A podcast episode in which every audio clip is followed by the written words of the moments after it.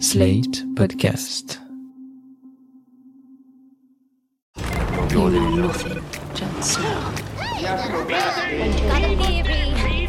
You never say thank you. That's what the money is for! Winter is coming. The danger. I am the one who knocks. I think A damn I fine cup of coffee. the voice of my generation. Coucou les Pickies Et oui, quand il n'y en a plus, il y en a encore. Notre saison de Pic TV s'est achevée il y a quelques semaines, mais on ne pouvait pas vous laisser partir sans un petit épisode surprise. Pourquoi? Parce qu'on a eu l'occasion de faire venir en studio le génialissime Michael Shore. Pas en zoom, hein, en studio. Il était vraiment là physiquement avec nous, dans Oui, la même pièce. On l'a vu. on l'a touché. Alors, si vous nous écoutez et que vous aimez les séries, vous connaissez sans doute son nom. Mike Schur, c'est un des scénaristes et producteurs de The Office US. C'est aussi lui qui a co-créé Parks and Recreation et Brooklyn Nine-Nine. Et c'est lui qui a créé tout seul The Good Place. Il a aussi travaillé à SNL, Saturday Night Live. Il a produit des séries comme Master of None ou The Comeback et coécrit l'épisode Nosedive de Black Mirror. C'est celui avec Bryce Dallas Howard qui a un problème d'application, voilà.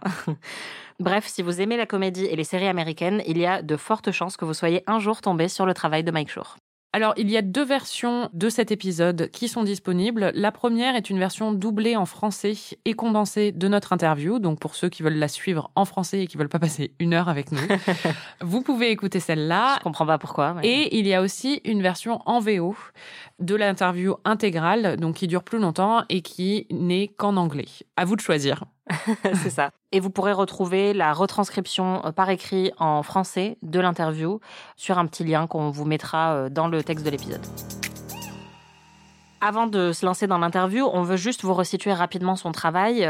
La raison pour laquelle on connaît Mike Shore, c'est parce que c'est devenu une légende déjà en tant que scénariste euh, de The Office, mais aussi parce que tout son travail euh, concerne principalement des workplace comédies, donc des comédies, euh, des sitcoms qui se passent dans le cadre du travail, dans un bureau. Et c'est aussi des, formats documentaires, comme on avait vu avec The Office. Enfin, c'est pas lui qui a inventé le format, évidemment, mais il l'a décliné. Et ce qui est assez remarquable chez Mike Shore, qu'on retrouve pas justement dans The Office, par exemple, et que lui a vraiment, c'est la patte de Mike Shore qu'il a appliqué. Il fait de la comédie, mais avec des gens bons, souvent. C'est des comédies qui ont beaucoup de cœur, en fait. Ça se moque pas de la médiocrité humaine en général. Ça s'amuse, au contraire, des excentricités des uns et des autres, mais en ayant des personnages, euh, oui, qui sont très euh, sympas, gentils, bienveillants. On en avait parlé dans notre épisode sur euh, Parks and Rec. C'est très difficile de faire ça, en fait. Oui, parce qu'il faut dire que c'est pas gnangnan en fait. Non, pas du tout. C'est un humour qui est extrêmement généreux, mais qui n'est jamais euh, aseptisé. Non, ou, qui est hyper mordant, qui est enfin original, qui est créatif. euh, Enfin, c'est brillant, hein, et Mm. en même temps, c'est plein de cœur. Ouais. Et vraiment, sa qualité sur The Office, comme sur les autres séries, euh, The Office euh, US, on en a déjà parlé un petit peu dans le podcast, euh, est un petit peu plus cruelle et un petit peu mordante. Elle repose beaucoup sur euh, des gags à base de, de farces que se font euh, Jim, par exemple, et, et Dwight, euh, ou de, de vasectomie euh, forcée. Ah oui. Euh, Donc il y a un côté quand même un petit peu plus méchant que dans ces autres séries, mais ce qui est très très fort dans toutes ces séries, et c'est pas le, le seul évidemment scénariste dessus, mais c'est la manière de sublimer des petits moments du quotidien et des moments de banalité souvent, mais de les rendre euh, très touchants et très reconnaissables. En fait, on se reconnaît dans ces personnages-là. C'est des personnages euh, du quotidien, des, des gens de tous les jours, qui font des conneries, qui se comportent euh, pas toujours très bien, qui ne sont pas vraiment des héros en fait. Et c'est pour ça qu'on les aime beaucoup. C'est parce qu'ils sont comme toi et moi. Il faut juste préciser que The Office US a été créé par Greg Daniels en se basant sur l'œuvre de Ricky Gervais. Donc euh, Mike Shore était un scénariste dans la série et que vraiment euh, les œuvres qui sont les siennes après, c'est plus Parks and Rec, Brooklyn Nine-Nine et The Good Place. Et ce qui les caractérise aussi, c'est l'intelligence de son écriture. C'est-à-dire que c'est pas juste des blagues et c'est pas juste de l'humour de sitcom drôle. Il y a vraiment un, il y a souvent un propos derrière, euh, souvent des commentaires sur l'actualité, sur la société dans laquelle on est et parfois sur la philosophie morale. voilà, comme dans The Good Place. Et euh, vous allez voir, on, on a parlé de tout ça avec lui dans l'interview, quel type d'humour il aime et comment on réussit justement à créer une comédie qui soit mordante tout en ayant un humour euh, qui reste euh, dénué de cruauté. Et on a aussi parlé de son autre fait d'armes sur The Good Place. Si vous ne voulez vraiment rien savoir sur The Good Place, bah honnêtement, n'écoutez pas cette interview et avancez peut-être de 15-30 secondes. Mais on a parlé avec lui du hum, gros twist qui se produit à la fin de la saison 1 de The Good Place, qui a été un énorme moment de télévision. Et il n'y en a pas beaucoup, surtout à l'ère du streaming et surtout pour des séries qu'on a regardées sur des plateformes de streaming. Ouais, surtout pour des sitcoms aussi. Hein. Ouais, des moments comme ça où tout le monde euh, s'est appelé immédiatement pour dire T'as vu ce truc, c'est incroyable, ça remet tout en question. C'était vraiment très très fort de sa part et il nous a expliqué un petit peu la jeunesse du truc et est-ce que ça lui a mis la pression après pour euh, reproduire ça ou pas. Vous l'aurez compris, Mike Schur, c'est un génie de la série comique moderne et il vient de sortir un livre, c'est pour ça qu'on a pu l'interviewer, un livre traduit en français chez Philosophie Magazine Éditeur qui s'appelle Comment être parfait. C'est un livre très drôle dans lequel il s'interroge sérieusement sur la philosophie éthique et sur la morale, un peu comme il le faisait dans The Good Place. C'est pour ça aussi, euh, d'où la connexion. On peut se demander pourquoi un créateur de série a écrit un livre sur la philosophie morale, mais c'est pour ça. Alors on a discuté de ça avec lui et aussi évidemment de son expérience de scénariste, de producteur, de showrunner dans l'industrie des séries télé. We're here in the studio with Mike Schur. Thank you so much for coming. Thank you for having me. And we're going to talk about your great book, a very funny book about philosophy and ethics and morals. Mm-hmm. And we're going to try to determine if we are Good people. yes, exactly. Oh, good. Yeah, That's what we're doing here not- today, huh? We're determining whether you two are good people. Exactly. And you too. Right. That's the only reason we wanted you to come. I don't know if people have told you this before, but in France, there are a lot of The Office fans. I've heard that. Yeah, and a lot of people think that The Office is better than Parks and Rec, which we Disagree. Yeah, we disagree, and we think that's because The Office is a little meaner um, and less optimistic and sunny than Parks and Rec. Do you think that's the case? And do you think niceness gets a short shrift? I think that's possible. I also think that every single person on earth has worked in an office before. And so it's likely that some of that is just people identifying aspects of their own life in that show as opposed to working in government, which not many people do. More people in France than America, certainly. But I think The Office is more basic to the human experience than Parks and Rec. And I don't know about the the meanness or the optimism. I think it's possible. I think there were certainly people who who watched The Office and took the wrong lessons from it.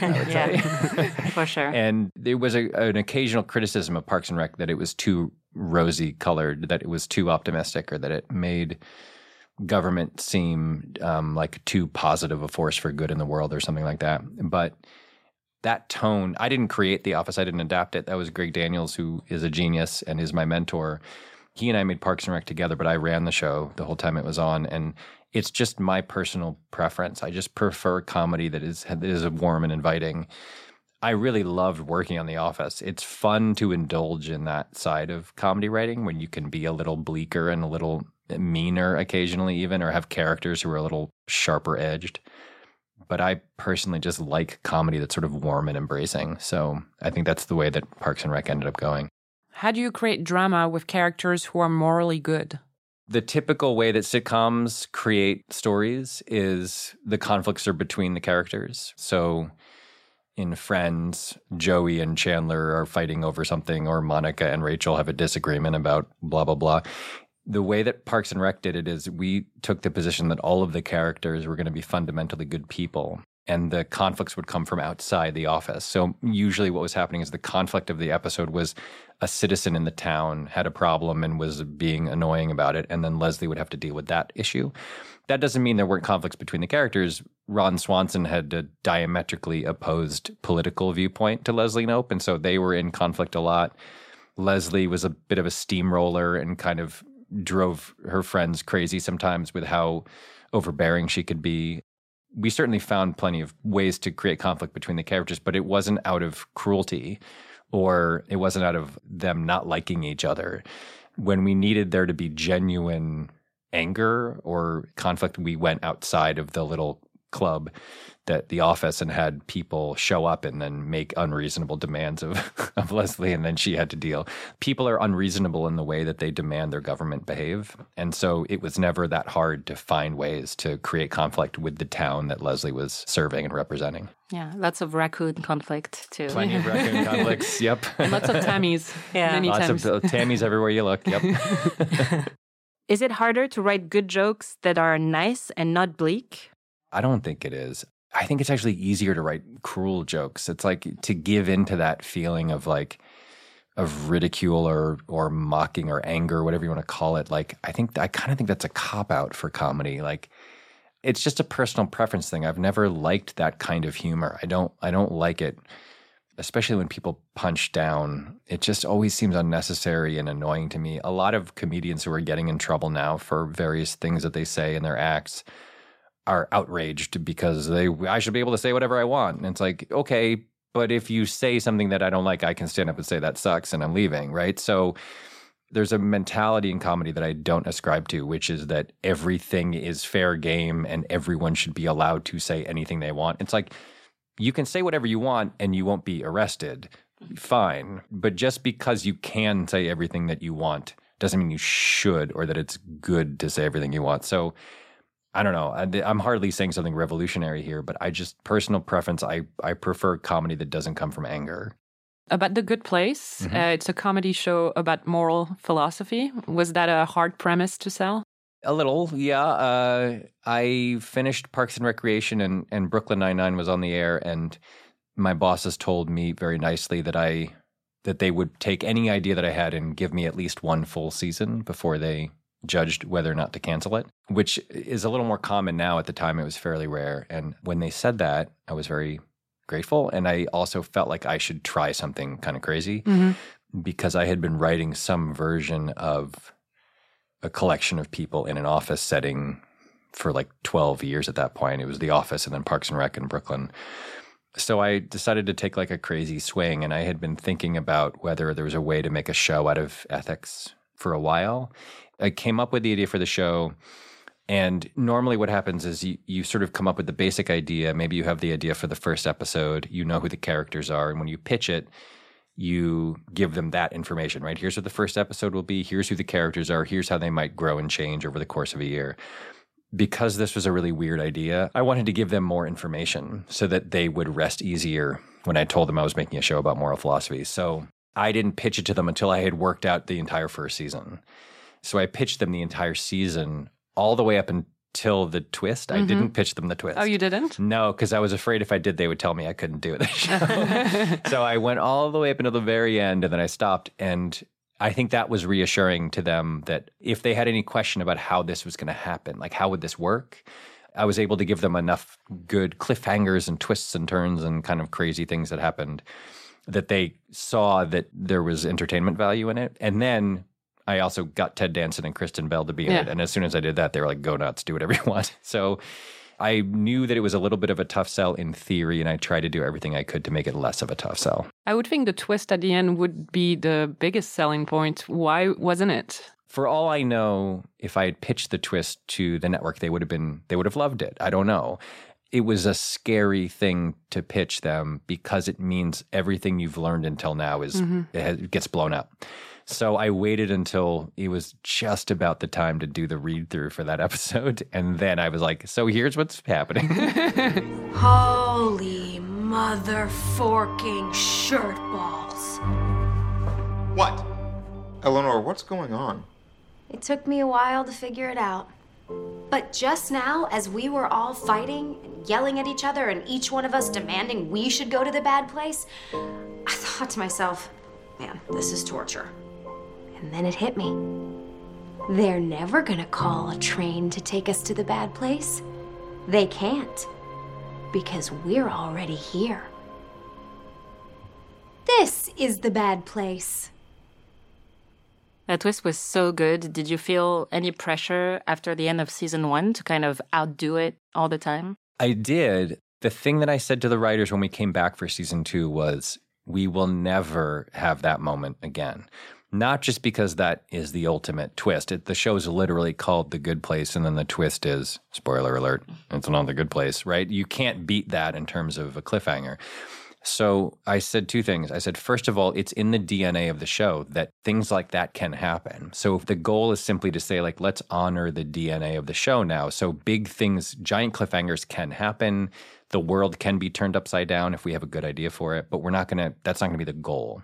The other thing that I said to them was the reason that we got away with it is because no one was looking for it. No one in the world was watching an NBC sitcom with Ted Danson and Kristen Bell, thinking that they were going to get this enormous Jean Paul Sartre level. like it's actually no exit. Like no. so, we were hiding in plain sight the whole time, and that was one of the reasons I said like we can't try to do this again because now we're M Night Shyamalan. Now everyone is watching every season to like try to figure out, and if we try to do it, people will guess they'll be ahead of us. So there are still big cliffhangers at the end of every season. Still something crazy happens. They go back to Earth at the end of season two, and mm-hmm. there's a lot of uh, wild stuff that happens. But the goal was never let's beat season one because I don't think it was possible. Do you think comedy is a good genre or maybe the best genre to talk about philosophy? Yeah, without question. I Why? Think. Because philosophy is really complicated and kind of boring. And if you. How dare you?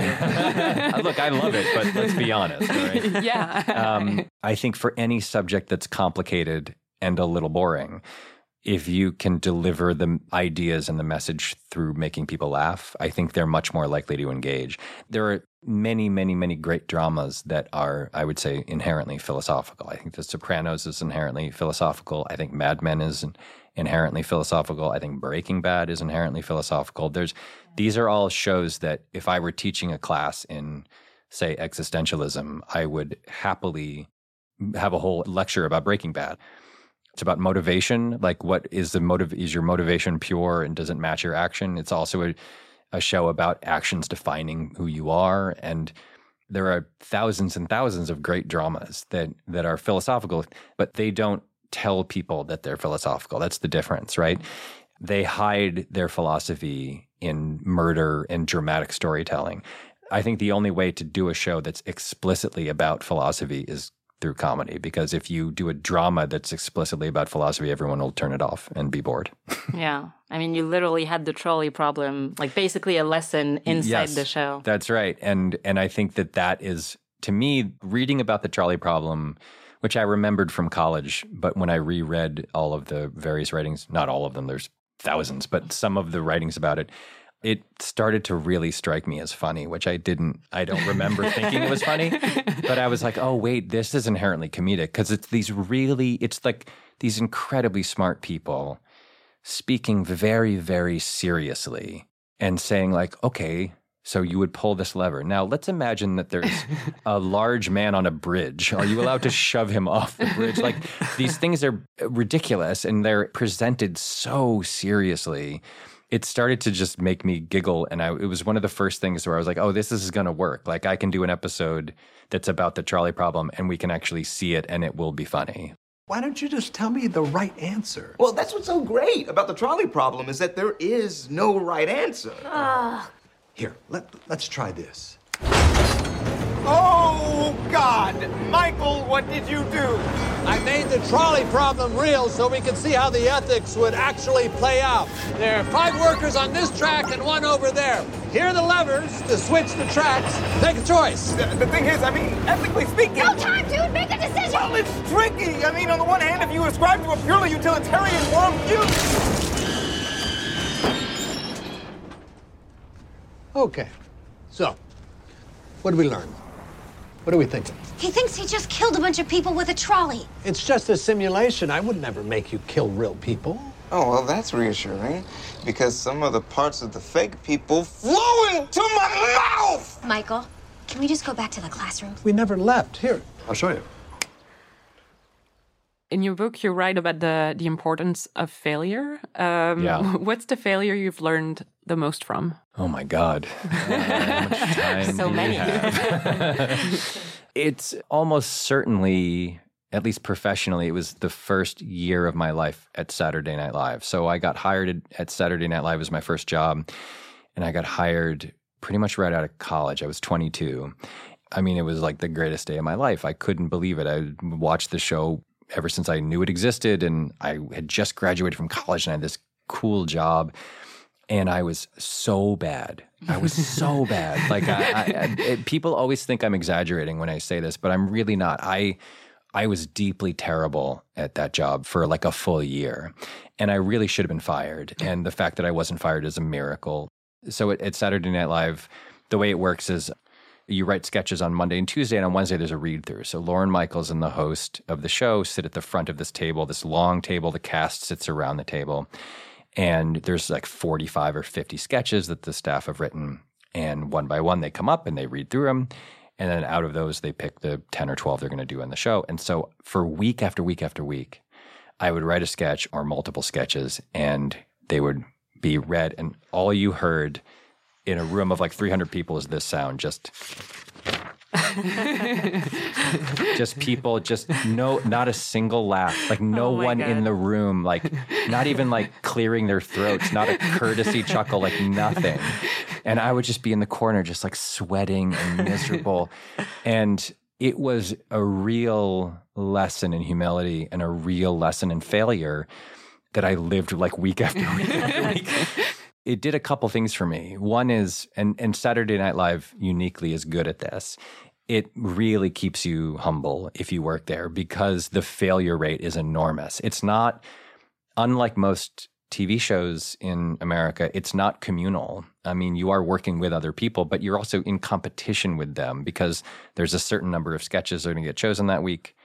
And you are in sort of in competition with the other writers who have written these sketches to see if you get your stuff on the air and you fail all the time. And even if you succeed, even if your sketch does well at that read through, you might mount it and put it up on in the dress rehearsal. It might that might be not the people in the read through room, but the actual audience that's staring at it silently, not laughing at all.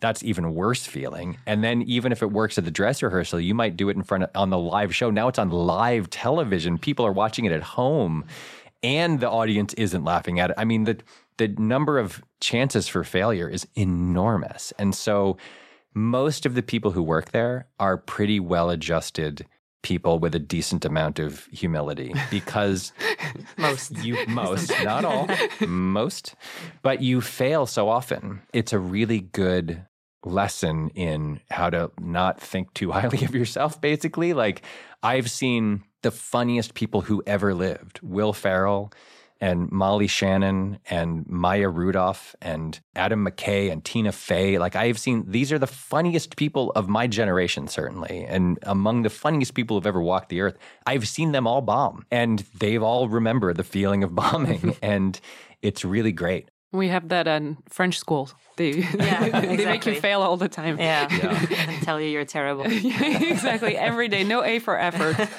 Just fail. Why do you think your original sketches were bad? Why were they bad? Yeah. Because I sucked at writing sketches. it's not a mystery. I mean, I was very unprepared for the job. I had never written sketches of any kind. I was coming from, I wrote for a, a humor magazine in college. It's not for performance, it's like text. And so I had never done it before and I just wasn't good. I was straight up was not good. And, um, and it took me like a full year of like observing and watching and learning and trying and failing and eventually like going to therapy and like talking about my how how miserable I was. And yeah it was like a real thing. Like I it took me a full year to even approach something like success. Mm-hmm. um and as painful as it was I'm so grateful for that year. Like that year changed my life. And I'm I'm very happy that I went through that. This is a tough one, but who's the most morally complex character you've ever written? Maybe Gina from Brooklyn Nine Nine. She Mhm. would be up there. Um, just a very, a very complicated personality that has a lot of like a lot of different codes that are overlapping and inconsistent. um, I think Ron Swanson is fairly morally complex, or he grows to be more morally complex as the years go on. Well, I don't know. Who would you say if you've seen the shows I've worked on? I don't know. I mean, I think Ron is Yeah, a, Ron, I would yeah, say as is a good pick. I mean, he has a very consistent character. Like he Mhm. has a he has a very strong moral compass, and he's full of integrity. But he also politically believes in a set of ideas that are not super kind. It is a little complex in that way. It's sort of a fantasy, right? That a, a person would hold his set of beliefs, but would hire Leslie to work for him in part because he just liked the fact that she had a backbone. That what he values in people is strength of character more than political belief. And we made a whole episode out of that in the last season. Like the two of them were locked in a room together and you got to the bottom of like why why in the world he hired her to begin with. And it was just because he thought she stood up for what she believed in, which is a thing he values very highly. I think Michael Scott is pretty complex, honestly. I think because you're he's both terrible and great and lovable. And I think that's one of the great successes of the American version. I mean, the Yeah. British version, he was complex as well, but like the American version made him such a nicer, like sympathetic character. Yeah, I mean, part of that was just that they did 12 episodes and we did 200. Yeah.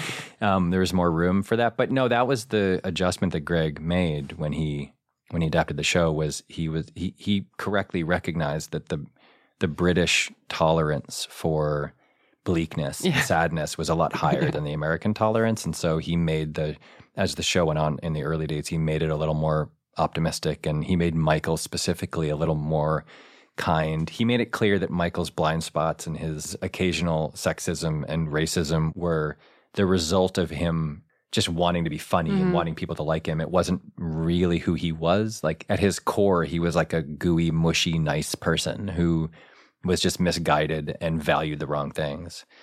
He's definitely a more likable character than David Brent, I Yeah. would say, yeah. by leaps and bounds. yeah. But still makes lots of mistakes. And I think that's why he's so interesting, too. Yeah, mm-hmm. he's always blowing it. Yeah. We were wondering, what have you implemented on your own sets and in your own writer's room to make them a more ethically good environment? couple big picture things. So that first year that I was miserable at SNL, the way that I got out of it was I was in therapy and I was walking to work one day and I suddenly realized that the reason I was miserable was my job. It wasn't that I had this job and I had this life and I had some problems. I was sad and felt bad because of the job, which is a thing I hadn't allowed myself to mm-hmm. even consider because I was 22 and I worked at Saturday Night Live. How could you ever hate your job if you're 22? And the second that I had that revelation, I got much better. That led me to believe something that I, I still believe to this day, and which someone else put in much more succinct ways than I ever had, which is to say, this person said to me, people in writers' rooms are either in survivor mode or creative mode, and you can't be in both. So in survivor mode, they're uncomfortable, they don't feel safe, they don't feel secure, they don't feel happy, they're nervous, they're full of anxiety. And when you're in that mode, as I remember very, very clearly, you can't do anything good. You just can't. You can't function well. And I, I would imagine this is true for any job, but certainly in a creative endeavor. Like if you're terrified and full of fear, you will not do a good job at whatever it is you're doing once I felt better and I shifted into creative mode, that's when I actually started being able to do the job at least better than I was before. So I feel like my job when I'm running a show or am part of any show is to do anything I can to keep people in creative mode instead of survivor mode. And people are in survivor mode for a lot of different reasons. Some of them have problems in their own lives that you don't know about. Some of them are, it's their first job and they're nervous and they're full of anxiety because it's their first job and they want to do a good job any number of reasons that people could be full of fear and anxiety and and not creative.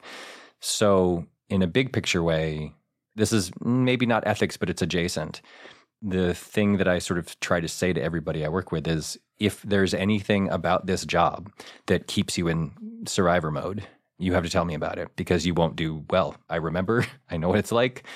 I also now at this point have a pretty good sense for when people are in that mode. Mm-hmm. Like I can I can tell when for some reason someone just isn't him or herself. Like they're not, it doesn't feel like they're effortlessly sort of just creatively participating in the discussion. And so sometimes I will find a way to take them aside and say, like, are you okay? Is there anything going on here? Like anything I can do? Is it something I'm doing? Is it something someone else is doing? On the actual sets, when we were making The Good Place, I started to realize that there are certain things about TV production that are inherently unethical. As an easy example, there is bottled water everywhere. Everywhere you look, there's just thousands and thousands of bottles of water. And I asked someone who worked in the production office, I said, Can you do me a favor and figure out how many bottles of water we consumed last year? And the answer was something like 24,000 over the course of a year. 24,000 bottles of water. Now, granted, that happened to be a year where we were on location a lot instead of in our little home base. And so I was like, well, that's not okay. Like, we can't, this is the easiest thing in the world to fix.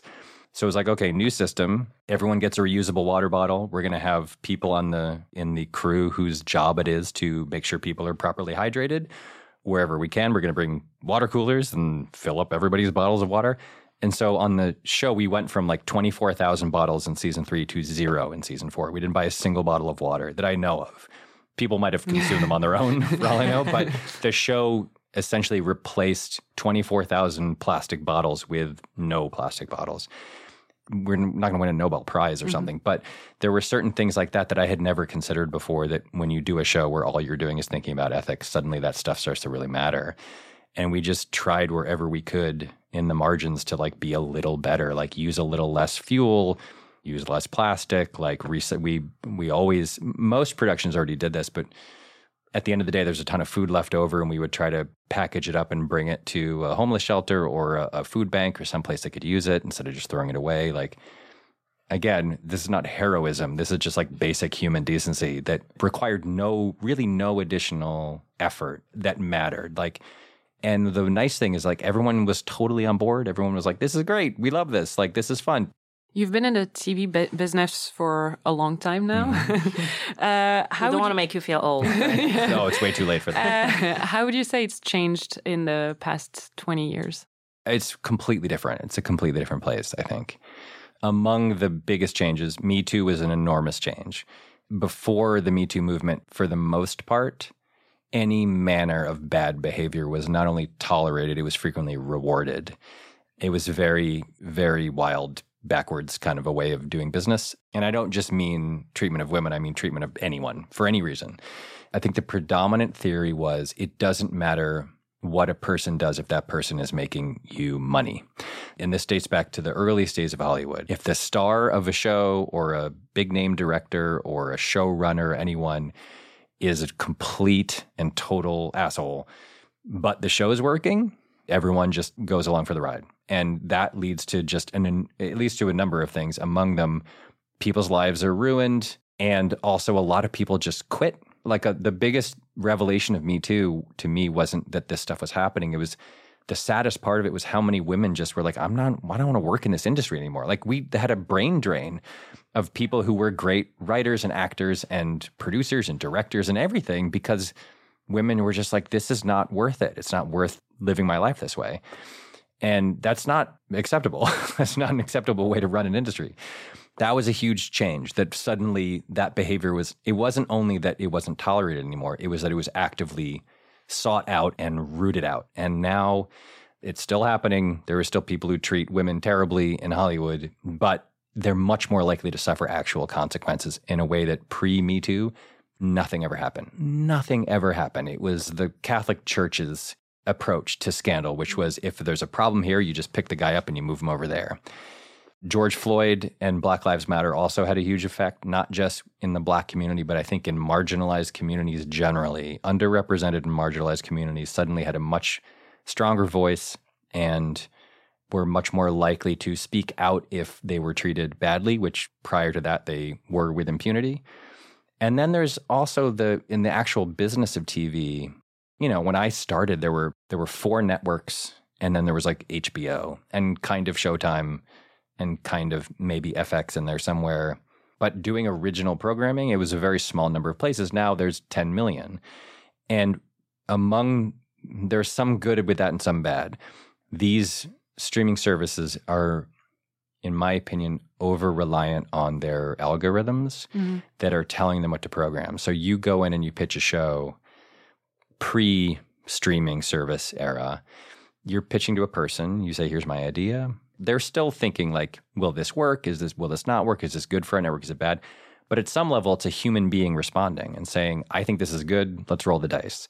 Now that human gut instinct has been replaced by a computer that calculates the chances for success based on who the hell knows what. And it's not that the humans were always right. They were very frequently wrong. Like, of course they were. They were thousands and thousands of decisions were made to produce TV shows that ended up in bad TV shows.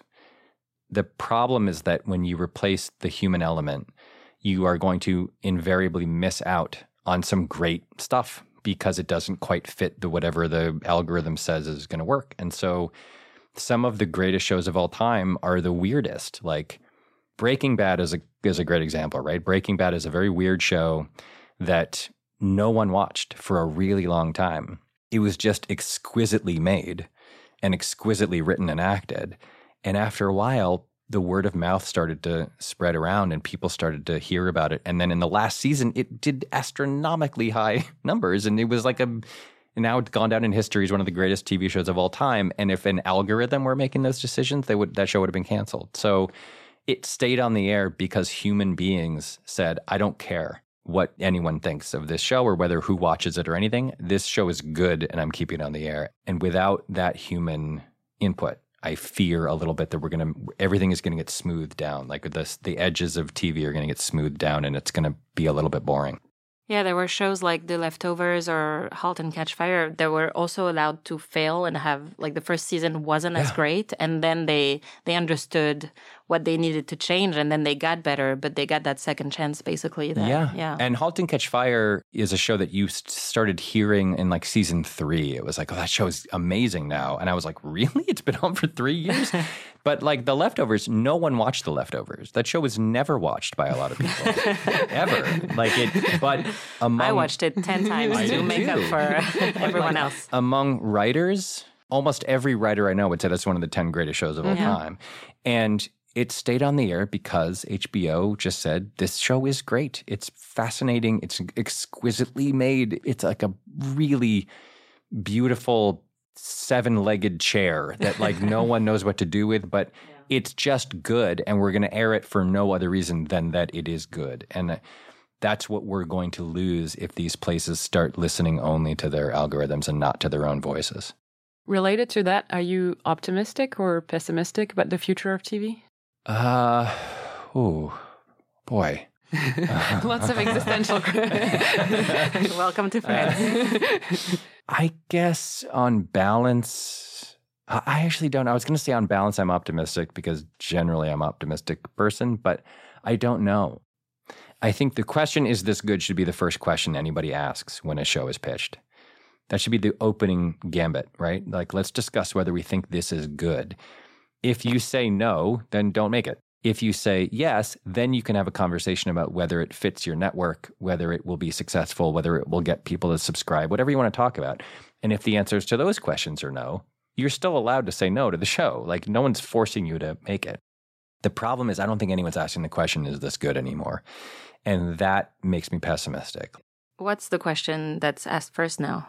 Will this cause people to subscribe to our streaming service? Will this drive subscriptions? That's that's the question that's being asked by all of the streaming services. So, and the way they calculate that in theory is they know Netflix has, you know, 100 million subscribers in the United States. They know that they've almost saturated. They've essentially saturated. Like there's very few people in America who would ever buy Netflix who don't already have Netflix, right? But they might look at the data that they have, which is now trillions and trillions of pieces of data. And they might say, you know, the Latina and Latino population of America is whatever it is, 17%. I'm making this up. And only 11% of Latin people have Netflix subscriptions. So there's an opportunity here. So then you go in and you pitch a show, and your show doesn't have any element of Latin culture in it. And they go, no thanks. It doesn't matter what your idea is, right? because they have a goal now, which is to drive subscriptions among the Latin community. And if your idea might be the most brilliant idea that's ever happened, but it might be about South Korean family and that they're saturated with South Korean subscriptions, so they don't need it. We talk a lot about episodic structure and whether it's changing or not now that a lot of TV shows get dumped, you know, all at once mm. on a platform. Do you think the writing has changed too? Some aspects of it are. Um, when I started on The Office, we were told that people who describe themselves as avid fans of a show tended to watch one out of every three episodes. That was the number. So they used that statistic to tell us that we couldn't serialize anything, right? Like you can't you can't end an episode on a cliffhanger and then pick it up where it left off in the next episode because the chances were even for avid fans of the show they might not have seen last week. If you look at those early days of The Office, every episode is like today is such and such day or like today is spring cleaning or today is diversity day or whatever. And that was because we were trying basically every week to like invite new people in. Now it's gone completely the other way. And all of every place wants to essentially have you start watching their service and never stop, right? They want it to be the movie in the book Infinite Jest, where you just you get to the end of it and you loop back and you start watching it again until you die. That's that's the goal. So now they want everything serialized. And if you pitch an idea that isn't serialized, they will say to you, like, is there a serialized element here? Like, can you do cliffhangers? Can you make it? And you kind of have to tell them how because the, again, they don't want people to stop. They want to dump at least two or three episodes at a time and or the entire season and then they want people to just go and get all the way through. So they what they want is for you to work for like 11 months of your life to make like 10 finely crafted half hours of tv and then they want everyone to watch it in like three hours and 58 minutes. Yeah and then, and then forget about and it. and then like move on yeah, yeah. Um, so i think to some extent yes story structure has changed but some shows ignore that. Some shows just do what they're going to do and and let the chips fall where they may so if you thought our questions were a little existential until now, wait for this one. Okay. Uh, do you think you deserve to be in the good place? the way it was defined on the show? Uh, yeah, I guess no, so. No. no, I don't think so. No. Um, well, the point of the good place was that the system had gotten Yeah, so no skewed one- that no one deserved. I guess by the definition that Yeah. of it, no one deserved it. I would like to think that I'm closer to deserving it than some other people, that I'm not the very worst person alive, I guess.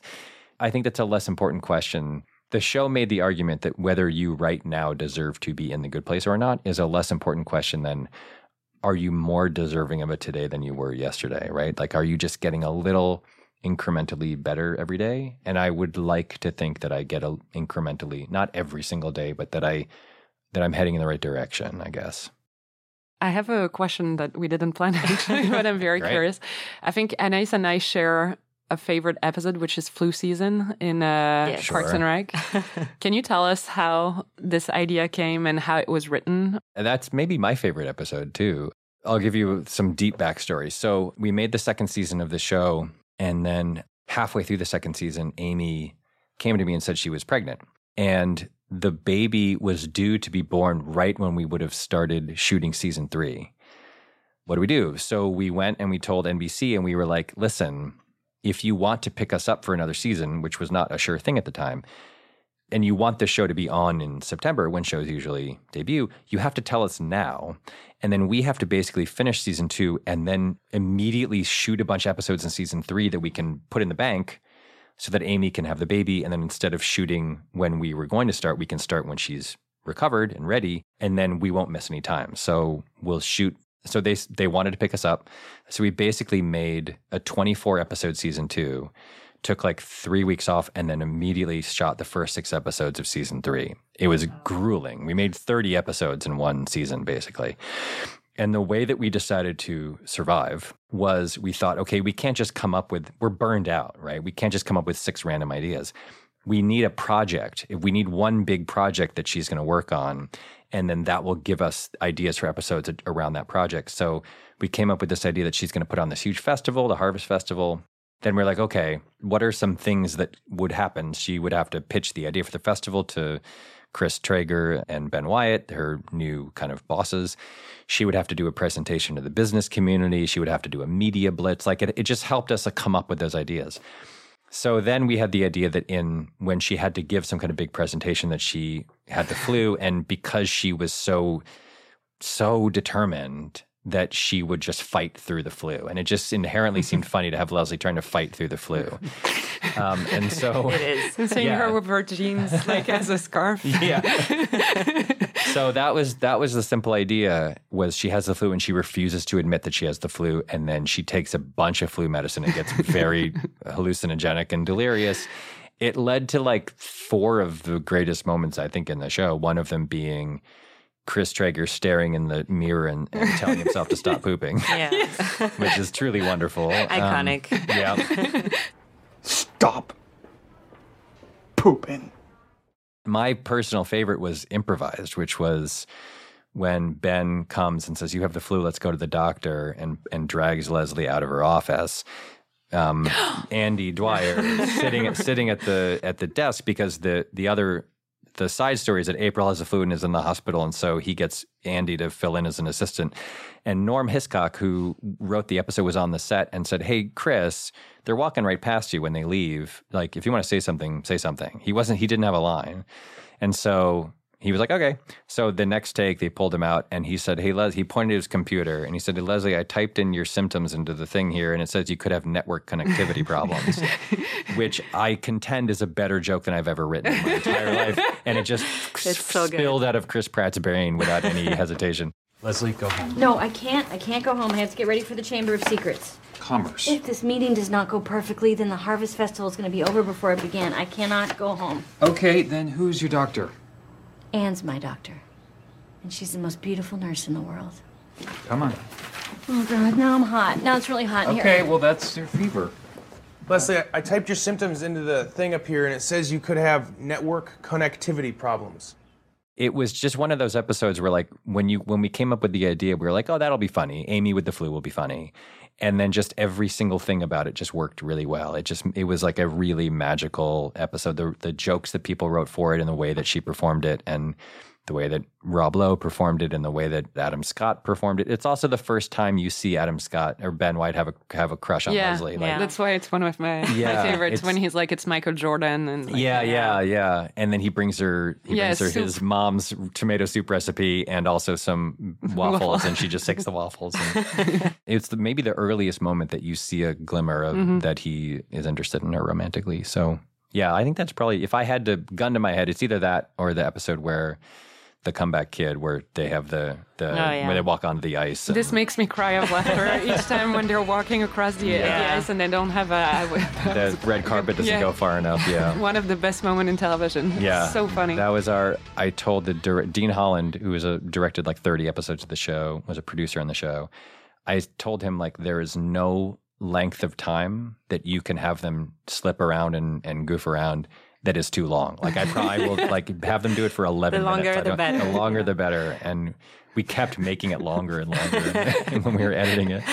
It's so good. Yeah, we did a whole podcast episode about Parks and Rec. Um, You did? Yeah, yeah, Yeah. yeah. Because it's it really is one of our favorite shows. Thank you. Yeah. Yeah. and we at the end we were supposed to say like which character we identified the most with. I'm sure you've been asked that before. Like, Well, the characters I usually identify the most with in every show is like the normal guy, like because like it was Jim Halpert on The Office. Mm. Like, I certainly am more like him than I am like Dwight Schrute or something, you know.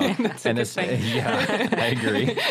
Um, and the same is true for for Ben. Like when Ben, when Adam Scott joined the show, it was the moment that I was like, oh, if there is an analog for me in the world of the show now, it's him.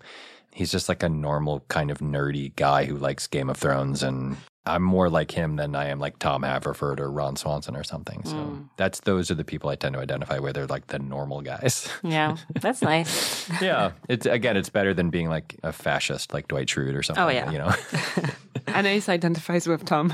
really? well, because I just make up words all the time.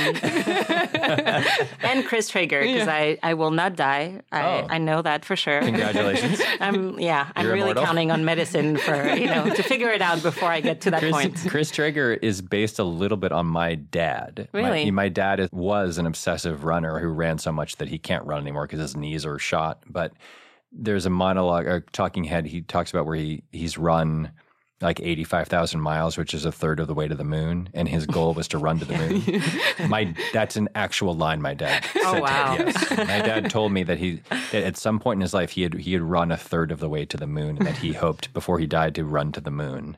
That's And I was like, that's the craziest thing I've ever heard in my life. And I, I literally just wrote it down and had a very insane character say it on TV. And everyone was like, that's funny. And I was like, no, that's my actual dad. Yeah, well, I don't run at all. I hate it, but I. There you go. But you just- fear yeah. yeah, exactly. I'm terrified of death. So. So you're just, you're purely counting on science. Oh yeah, yeah. Okay. Someone else will figure it out for me. Yeah, I'm not gonna do any effort. What's the question you wanted us to ask and we didn't? Oh my God. Yeah. Is this something you ask of everybody at the end of an interview? we try. Yeah. Probably something about Paris. Like, what's your favorite part of Paris, or what, what do you love most about Paris? What do you love most about Well, you, I, you wait a second. This isn't fair. you said, "What's the question that you I wanted you to ask and you didn't?" But now you just turn it around Yes. to ask me the question. Yeah. Christ. Um, I've been here, I think, f- six times in my life. My wife and I came here on our honeymoon. We came here again on our 10 year anniversary. And I'm sure this is a very boring answer for people who live in the city, but I have the experience when I'm here where as I drive around or walk around, it's like every corner that I come around, I see the most beautiful thing I've ever seen. Like, and by that, I don't mean like a park or a beautiful tree or roses. I mean like just a building that is so stunningly beautiful and ornate and has the most beautiful ironwork across the balcony and and the most beautiful like carved stone lion above the door and people are just walking past it like they're so bored you know i had this experience so beauty the answer is beauty but i had this experience w- for the good place we went to athens. We shot in athens and paris. But when we were in athens i had never been to athens before and we were walking in some neighborhood and there was like this ancient ruin. Like this you know fourth century bc column like sticking up out of the ground and there was just like a sad little sign on it that was like here on this site you know socrates did this and whoever did there Yeah. you know aeschylus was here? Yeah. and i was like these people are just bored like they're just walking this is in america there's nothing from the fourth century BC that's like, a, you know what I mean? I just, it blew my mind that you could live in a city that has that kind of like cultural history and not care. And I feel that way about Paris and beauty. I feel like I, I, it's stunning to me every time I'm here that that this city exists and it's so huge and everywhere you go you see the same kind of beauty. It's just amazing. You're going to make us That's appreciate nice. it more. I'm sure you're bored of it. Hello. I had um, a Swedish friend who told an American friend, "My school is older than your country." I thought that was pretty good. yeah, I mean, I live in Los Angeles, and Los Angeles has some nice things about it. But one of the things it does not have is beauty, I would say. That beauty in Los Angeles is natural, it's the oceans and the Mm. mountains in the distance, but the city itself is not beautiful. And I was walking on Sunset Boulevard, and a, a car full of uh, tourists uh, pulled over, and they said, Excuse me, in accented English, excuse me. Can you point us toward uh, Sunset Boulevard? And I said, "This is this is it. You're on it." And they looked around confused, and they're like, "No, no, no. The the world famous Sunset Boulevard." And I was like, "Yeah, sorry. This is it. It's not that great. Like it's just a dumb road with some like rock clubs on, along the side." And the look of like sadness on their faces it was haunting because it's like, "Yeah, this is all we have to offer." Sorry. Oh, thank you so much Thank for coming and answering all of our very French questions. My pleasure. we had a great time, and we loved your book, and hope it does well in France. Thank you so much. Thank you for having me. This was very fun. C'était PIC TV. Merci Marie. Merci Anaïs. Et merci infiniment à Mike Shore de nous avoir rendu visite en vrai dans le studio. On l'a pas précisé, mais il nous a aussi dit qu'il détestait Kant et rien que pour ça, on le kiffe. Ouais, et il a dit que Albert Camus était un beau gosse dans son livre et rien que pour ça, je le kiffe. Et merci à vous les Pikis de nous écouter toutes les semaines. Vous pouvez retrouver tous les épisodes de PIC TV sur Slate Audio ou sur votre appli de podcast préféré.